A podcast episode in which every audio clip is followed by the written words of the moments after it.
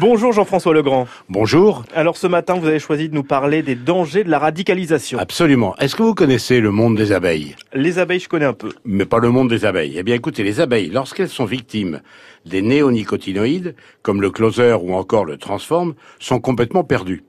Leur système nerveux est atteint, elles n'ont plus de repères, elles ne se retrouvent plus, elles ne retrouvent plus leur ruche et elles meurent. Eh bien le monde semble se comporter comme une ruche atteinte par ces substances toxiques. Les hommes, eux aussi, perdent leurs repères. On voit les mots enfouis dans nos sociétés refaire surface. Les extrémismes reviennent en force.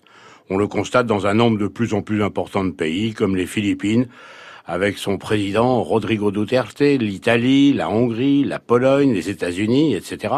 Et maintenant le Brésil. Pour ce dernier pays, le candidat arrivé en tête dimanche dernier annonce même haut et fort une envie de dictature. Si on observe bien, le monde évolue pour se retrouver comme l'Europe dans les années 1930-1940.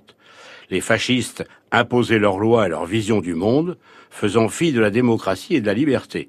On a vu ce que ça a donné, la Deuxième Guerre mondiale, avec son cortège d'horreur les hommes ne retrouvaient plus leur ruche. Sur un plan plus local, on voit une même montée des sectarismes visant des secteurs divers et variés, homophobie, racisme, fondamentalisme religieux, etc., etc.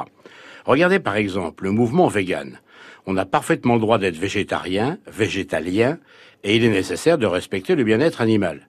Mais là où le bas blesse, c'est quand on arrive à des violences contre les boucheries ou des lieux de consommation de viande.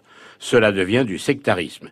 Les extrémistes du mouvement vegan se radicalisent et cherchent à tout prix à imposer par la force leur point de vue à la société. Que fait-on de la liberté fondamentale de l'être humain quant à ses choix de manger de la viande ou non, de manger des œufs ou non?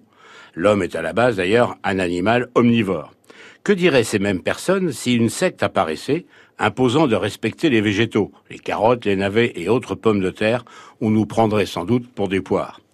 Il est urgent, à mon avis, qu'on supprime les néonicotinoïdes et autres perturbateurs endocriniens que sont pour l'homme l'égoïsme, la peur et la haine. La société des hommes, comme celle des abeilles, perd ses repères, mais plus grave encore, elle perd ses valeurs fondamentales de tolérance, de liberté, au nom desquelles des millions de femmes et d'hommes sont morts. Elle perd ce qui est la quintessence de l'homme, l'humanisme. Merci Jean-François Legrand, bonne journée. Merci beaucoup.